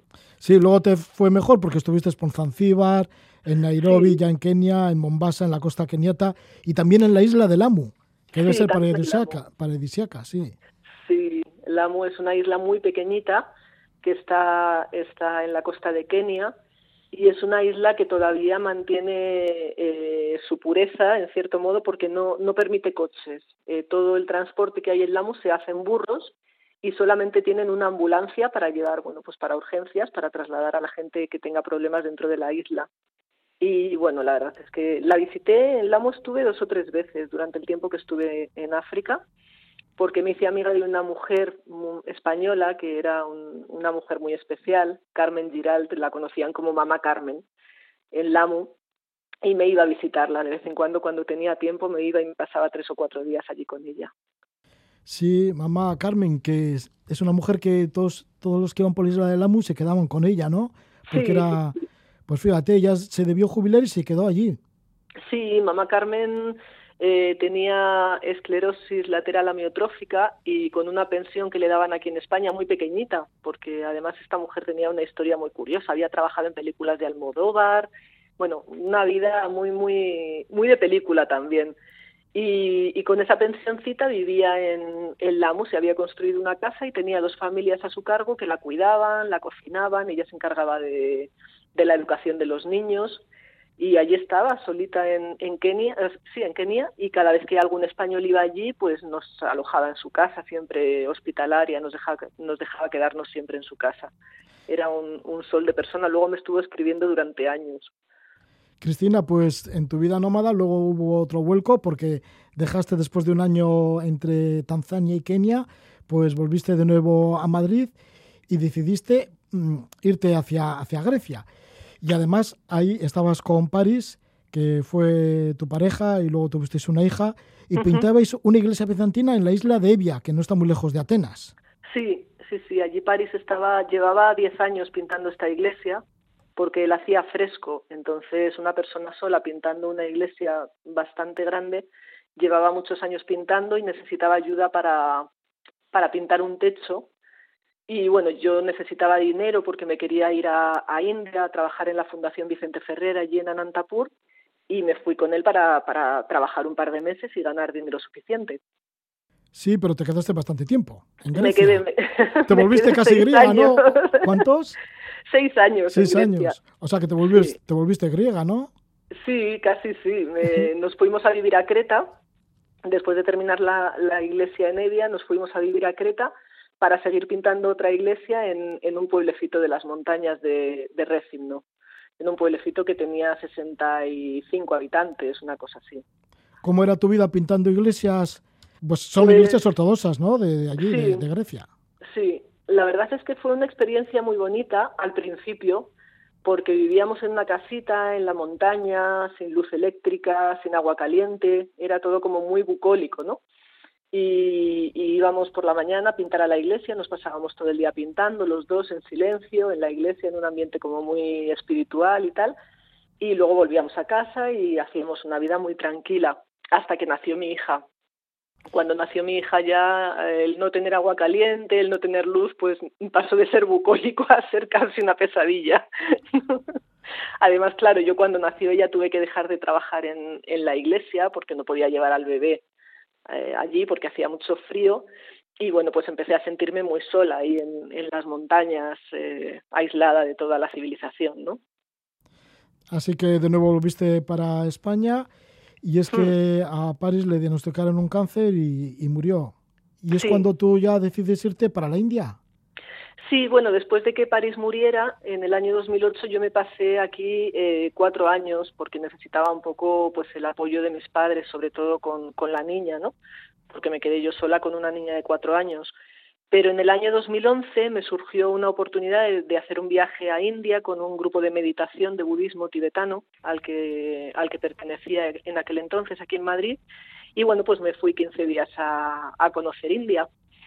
Y cuando llegué allí a Nueva Delhi, pues eh, me di cuenta de que efectivamente, como yo había sentido toda mi vida, pues eh, era mi casa. O sea, nada más aterrizar, bueno, al poco tiempo, una vez que llegas a Delhi, dices, esta es mi casa, este es mi hogar. Sí, sí, sí. Al llegar al aeropuerto, no tuve ni que salir, de ¿Ah, verdad, ¿eh? ¿Pero por qué? Llegué al aeropuerto, pues llegué al aeropuerto de Delhi y cuando llegas a la zona de inmigración, bajas unas escaleras mecánicas y ves una pared entera llena de mudras. No sé si sabes lo que son los mudras, son los gestos estos de yoga que se hacen con las manos. Sí, sí. Y está toda la pared con esculturas de mudras. Y yo cuando vi aquello dije, ya he llegado a mi casa, ya de aquí no me mueven. Después de tantos años de vida nómada, fíjate, desde los 22 años hasta ese momento que llegas allí y dices, nada, aquí me quedo, en el año 2011. En el año 2011, sí. Lo que pasa es que, bueno, hice el viaje de 15 días que estaba programado Después, a los tres meses, me volví otra vez otros 15 días yo sola para conocer un poco más y viajar un poco más. Y después de eso, en el mes de agosto, eh, pedí una excedencia en el trabajo que tenía en Madrid y me fui con mi hija. O sea que en, cuestión de nueve meses, de la primera vez que llegué, eh, estaba viviendo allí. Con tu hija que tenía por aquel entonces ocho años. Ocho añitos, sí, sí, sí. ¿Y cómo haces para instalarte en Benares? Bueno, antes te he preguntado cómo hiciste para instalarte en, en Nueva York, pero bueno, después de, que hayan pasado tantas vicisitudes en tu vida, ¿cómo te instalas en una ciudad que me imagino que es una ciudad muy fuerte, una de las más fuertes del mundo, ¿no? O una de las más duras, como es Benares. Sí, pues en mi primer viaje había conocido a una persona y esta persona me ayudó bastante a encontrar un, una casa, ¿vale? Entonces cuando llegué, pues ya tenía como una, no era un apartamento, era como un estudio alquilado eh, y también me ayuda a encontrar un colegio para mi hija. Entonces fue una entrada como bastante fácil para lo que es la experiencia de cambiarse a un sitio tan diferente como puede ser de Madrid a Benares. Eh, pero bueno, tenía eso, tenía un trabajo en una ONG de voluntaria, tenía mi casita ya alquilada y el colegio de mi hija ya más o menos apalabrado, o sea que fue todo como muy, como que fluyó muy fácilmente. ¿Por qué elegiste de toda India, con lo grande que es Benares, para vivir? Bueno, porque Benares es una ciudad eh, mágica, es una ciudad muy, muy espiritual, es una de las ciudades más sagradas de India. Eh, con esta, yo siempre tenía en, mi mente no esta ciudad con las escaleras que bajan al río y, y donde se hacen los baños sagrados y eso es Benares entonces bueno, pues creo que fue el destino el que eligió que yo estuviera en Benares, más que yo elegir a Benares. Sí, y en el 2015 montaste con un socio indio tu propia ONG y además una agencia de viajes que se llama Sangha Service.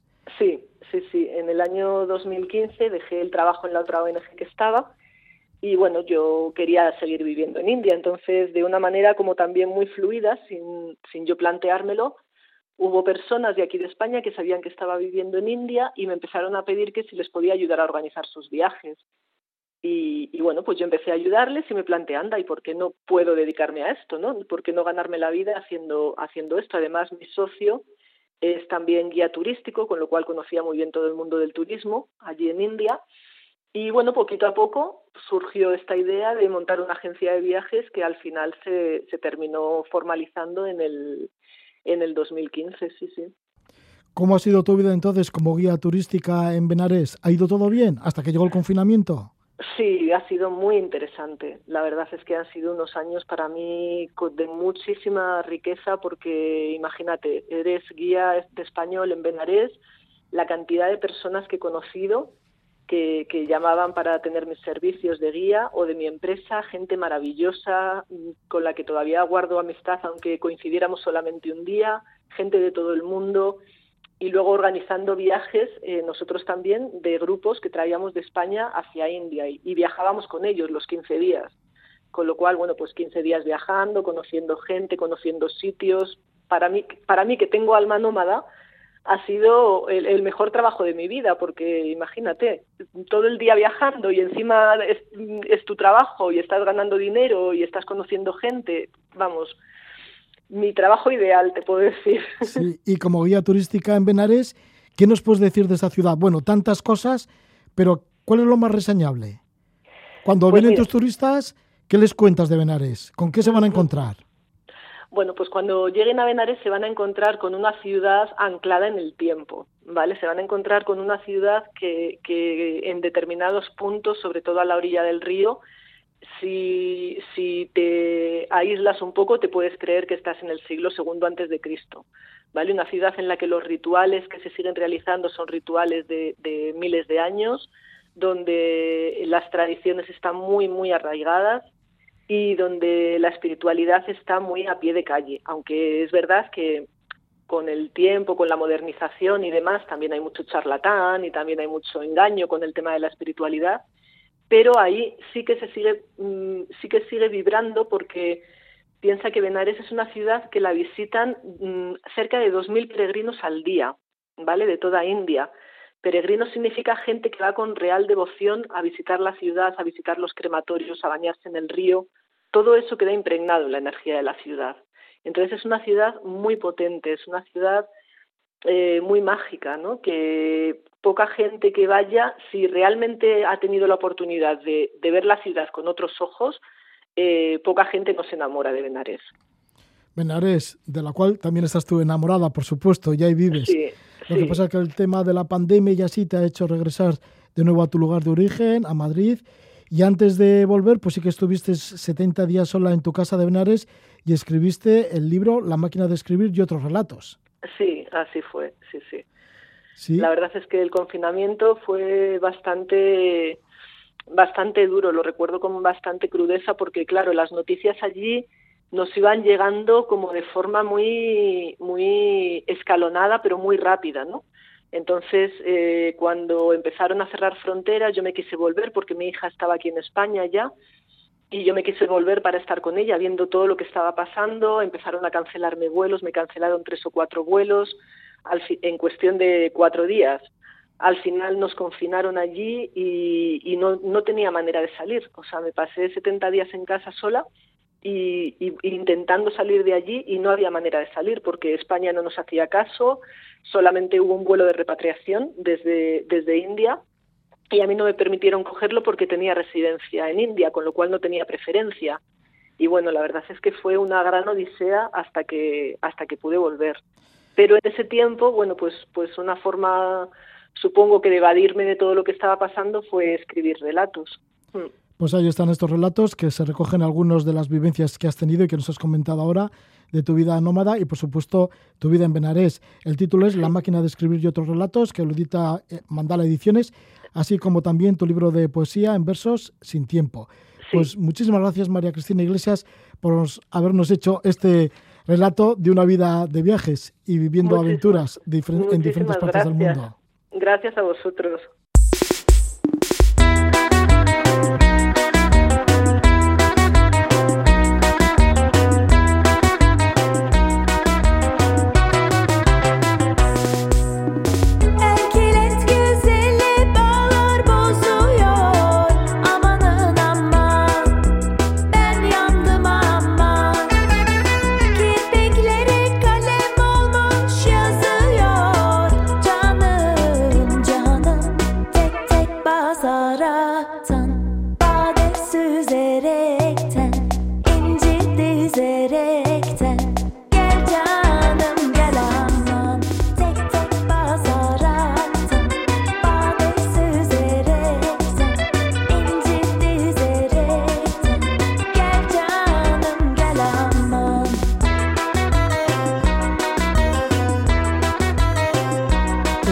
Música del grupo holandés turco Altingun, música enraizada con la tradición turca, también con la música electrónica y con la música psicodélica. Y es que nos vamos hacia Turquía, nos vamos hacia la Turquía mesopotámica. Hasta allí ha llegado Álvaro Planchuelo. Álvaro, que es arquitecto, él es de Madrid, tiene una enorme afición a los viajes, también por la arqueología y la ornitología. Su convicción de solidaridad con los pueblos autóctonos le han llevado a crear la ONG Campamentos Solidarios. Son instalaciones de ecoturismo en zonas remotas de África y Centroamérica. Así hay campamentos solidarios en Senegal, en Guatemala, en Mali y Mauritania. Álvaro Planchuelo también es diseñador de viajes. Su última estancia ha sido en la Mesopotamia turca, en la cabecera de los ríos Tigres y Éufrates. Ha estado en ciudades milenarias y ahora nos lo cuenta. Álvaro Planchuelo, bienvenido. ¿Qué tal estás? Buenas noches. Hola, Roge, buenas noches. ¿Cómo estáis? Encantado. Pues sí, siempre yendo a lugares fantásticos. Hace mucho, pues nos contabas, bueno, no hace mucho diríamos, nos contabas un viaje que hiciste por diferentes lugares de Mauritania. Mauritania, sí. Eso es, que también nos contabas maravillas. ¿Y ahora qué has encontrado en esta Mesopotamia turca? Bueno, pues es, un, es una región eh, desconocida para el turismo, porque claro, con los conflictos bélicos que hay en la frontera de Siria, que ha habido, pues es muy difícil acercarse allí.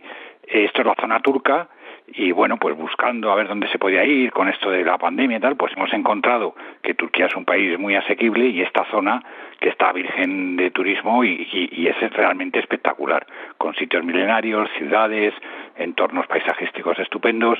Bueno, ha sido un, destino fenomenal. Y bueno, hemos hecho un viaje allí, unas 14 eh, personas hemos ido, y ha resultado, pero vamos, fantástico, estupendo para llegar hasta allá, hasta la Mesopotamia turca. Habéis estado en frontera algunas ocasiones con Siria, pero antes, para empezar, llegaréis a Estambul.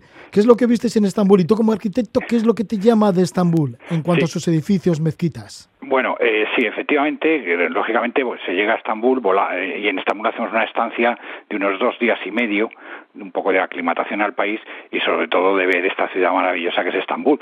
Y ahí lo que hacemos es eh, pues verlo desde una perspectiva mm, arquitectónica para entender bien lo que es las mezquitas y lo que aportó el Imperio Otomano a la historia de la arquitectura, que es una cosa interesantísima, porque la gente normalmente pues ve Santa Sofía, la mezquita azul y le parece un poco que son todos eh, pues en fin, del mismo estilo, de la misma época, y nada que ver. Santa Sofía es una iglesia basílica del siglo eh, VI, o sea que, que quinto sexto de la época Justiniano, bizantino, y, la mezquita azul es del 1600, o sea, tiene mil años después.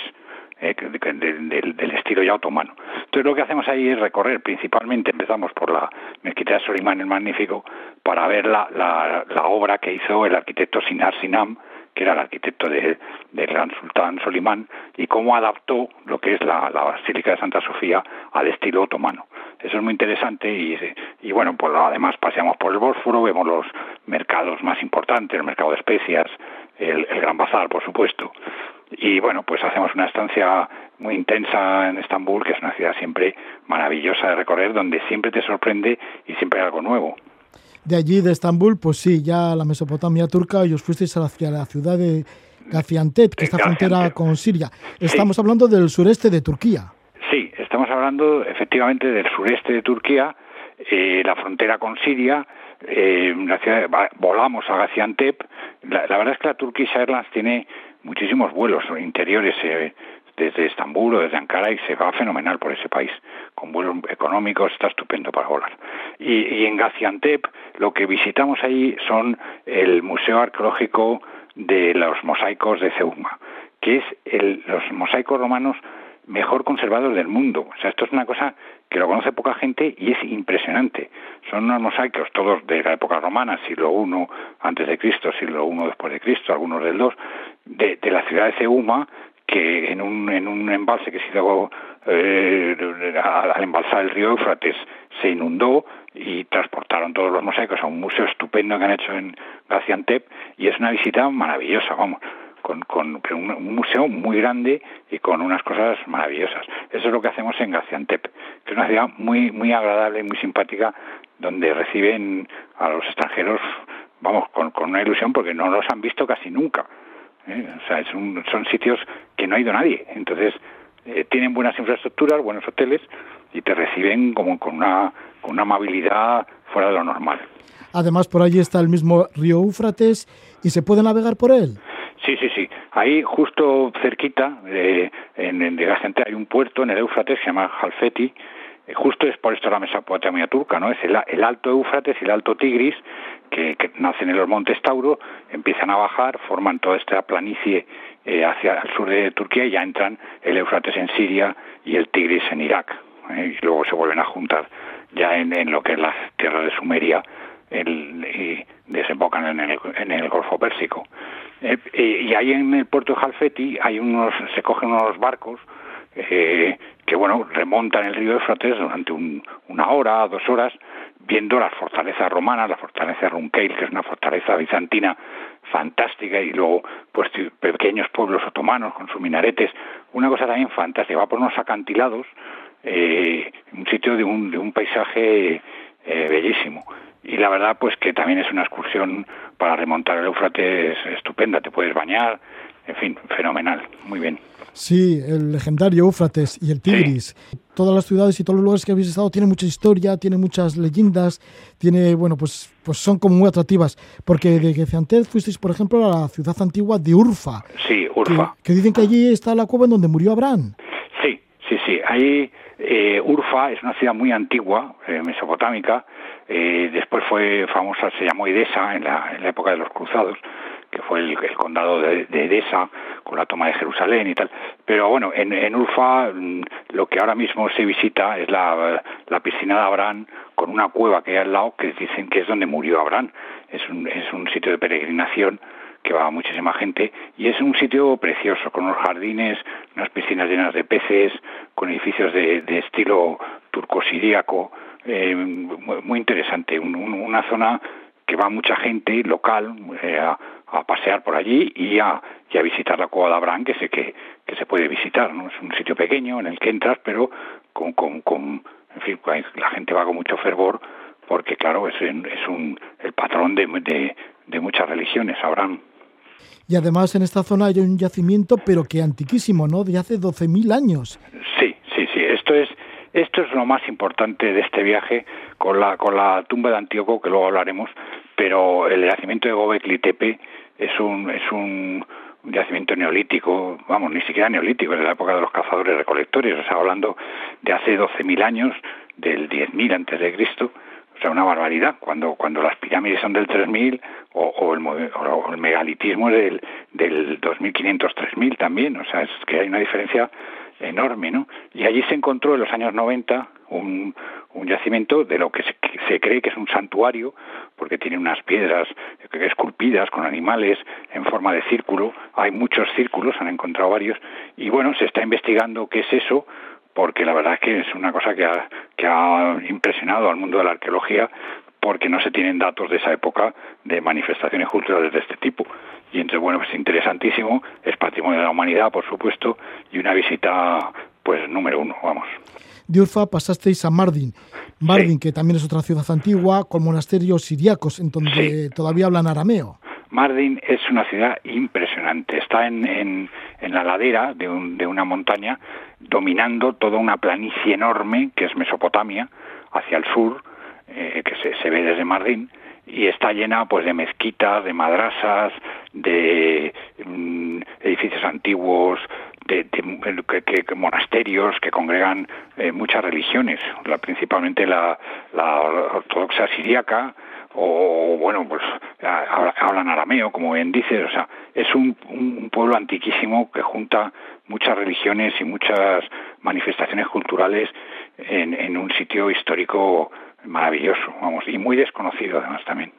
Es patrimonio de la humanidad y además el sitio es maravilloso porque se encuentra en una ladera, ¿no? Y desde la ladera seguramente que tendrá unas vistas fantásticas a lo que es Mesopotamia. Efectivamente, eso desde todas las terrazas eh, de, de, los edificios, de, de las propias madrasas o de las escuelas, eh, todas están acondicionadas para ver esa vista espectacular hacia el sur, que es toda la, toda la Mesopotamia, ¿no? Y, es, es muy impresionante ver aquello, muy impresionante. Y bueno, con minaretes de piedra altísimos, esculpidos, eh, cúpulas eh, de estilo islámico, pero en piedra también. O sea, es una cosa muy, muy, muy singular, Mardín. Una cosa que me merece la pena, pero vamos, a toda la duda. Sí, ¿y cómo fue la entrada a Diyarbakir, que es considerada como la capital del Kurdistán turco? Sí, sí, toda esta zona es Kurdistán. Sí, Kurdistán. es, vamos, está ya Diyarbakir, Mardin es el camino de Irak, o sea, está muy cerca de Irak y, esta frontera que está forman Turquía, Siria y Irak, eh, pues es el Kurdistán, el Kurdistán clásico, que han sido, bueno, pues históricamente bastante eh, oprimidos por allí, pero bueno, eh, ellos se consideran kurdos y la capital mm, o la ciudad más importante es Diyarbakir, que ya está al norte de Mardin siguiendo el río Tigris. O sea, Diyarbakir es una ciudad amurallada, con, dicen que es la segunda muralla más grande del mundo después de la gran muralla china, y yo me lo puedo creer porque la verdad es que es enorme, o sea, es una, se conserva todo, todo todos los lienzos de muralla muy bien, y es una ciudad ya muy conectada con la ruta de la seda más con las estepas de, Eurasia ¿no? que, con el mundo islámico. O sea, tiene mucha mucha influencia de arquitectura mongola y bueno, es, es, muy, muy, muy interesante. También... Ahí, también mm, tiene un patrimonio de la humanidad, la propia ciudad patrimonio de la humanidad y los jardines que rodean el Tigris también. Sí, que son los jardines de Hepsel. Sí, jardines Hepsel es, es, son, digamos, son unos jardines eh, entre huerta, jardines productivos, eh, palmerales, oasis, que, que, están a ambas orillas del río Tigris en su paso por Diyarbakir. Y es una cosa muy bonita también y está nombrado Patrimonio de la Humanidad.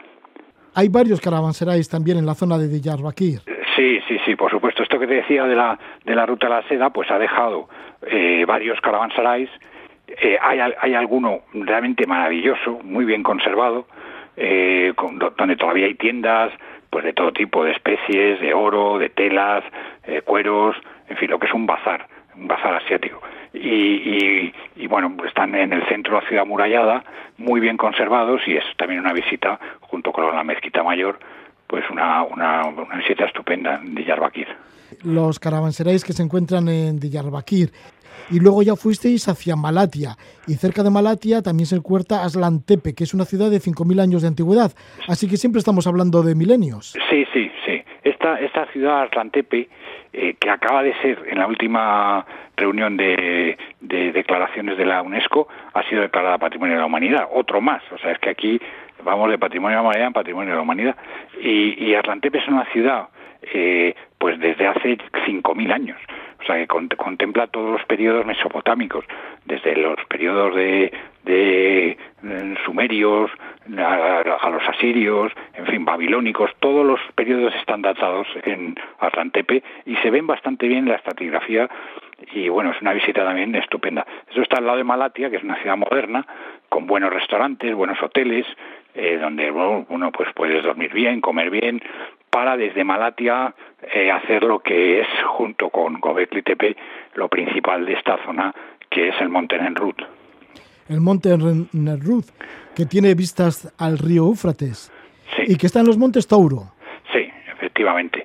Este, o sea, en realidad los ríos Tigres y Éufrates nacen en, en los Tauro, que atraviesan, digamos, todo Turquía de este a oeste, y, en, la ladera sur de todos estos montes está Mesopotamia y en la ladera norte está Anatolia aunque también se considera Anatolia esta zona, pero vamos, básicamente es eso. Bueno, pues en uno de estos grandes, uno de los montes más altos de los montes Tauro, hubo un, un rey, sucesor de Alejandro Magno, de, la, de los Seleucidas, o sea, los sucesores de Alejandro Magno, que se creó el, eh, un, un, un, reinado ¿eh?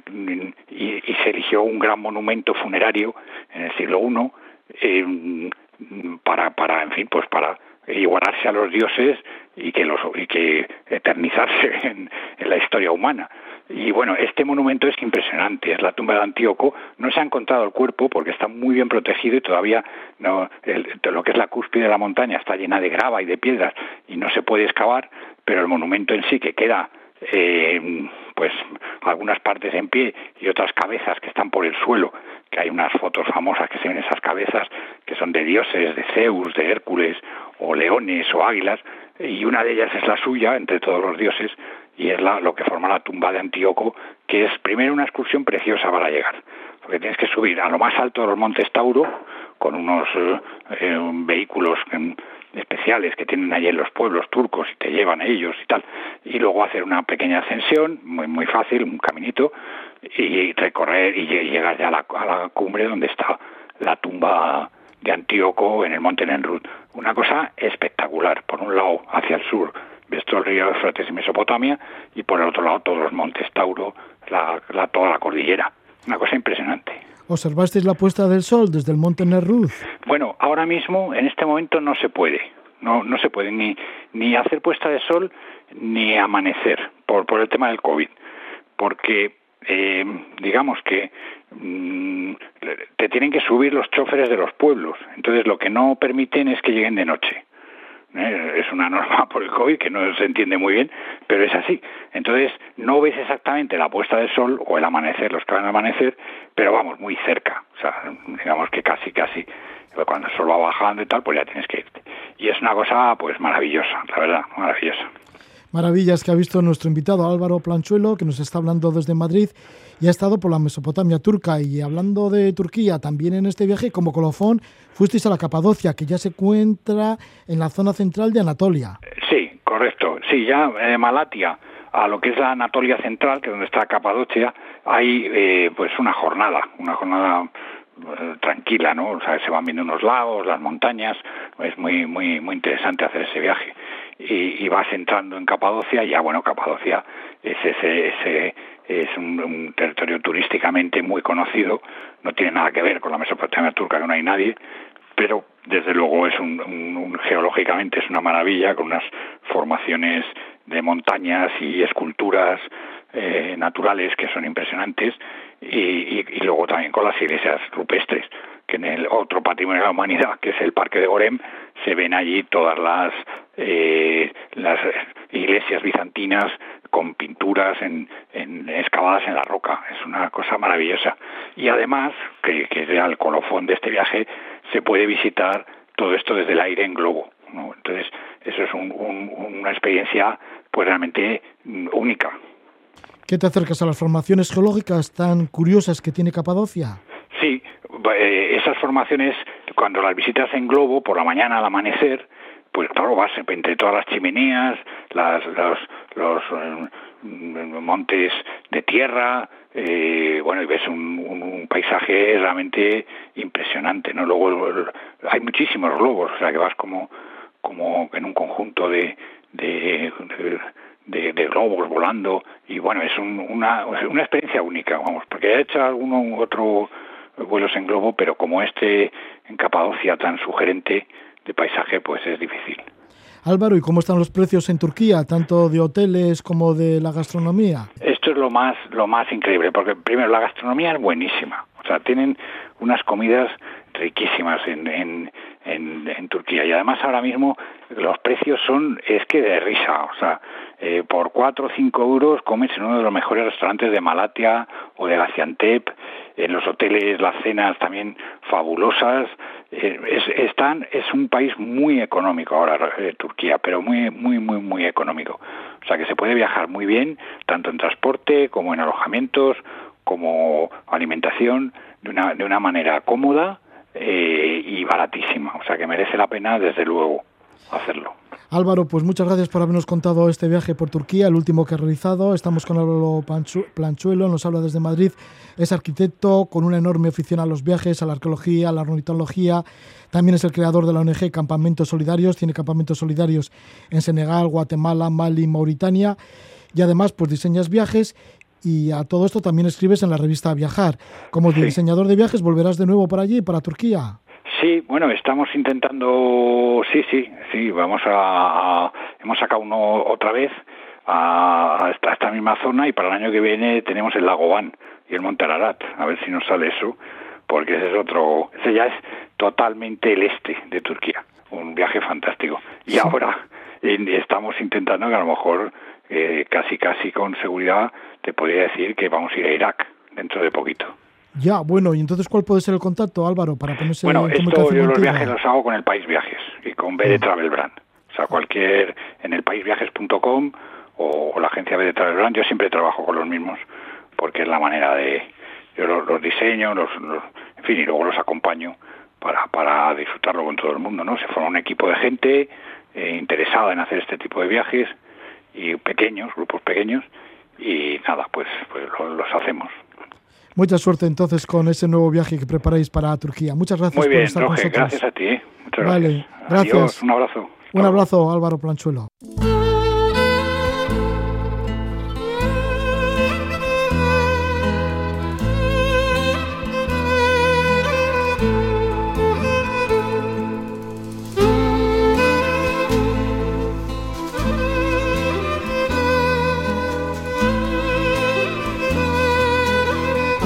Álvaro Planchuelo, arquitecto y viajero, nos ha llevado por la Mesopotamia turca. Ahí hemos andado entre el Tigris y el Éufrates.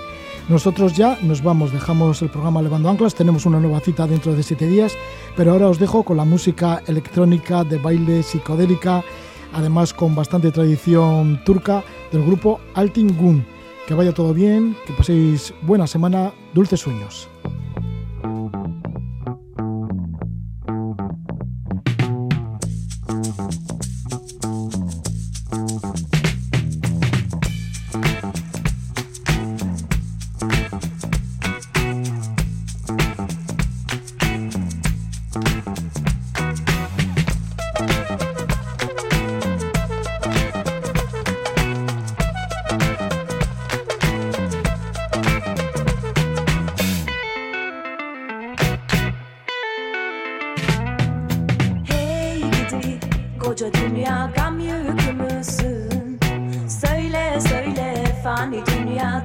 at the mercy.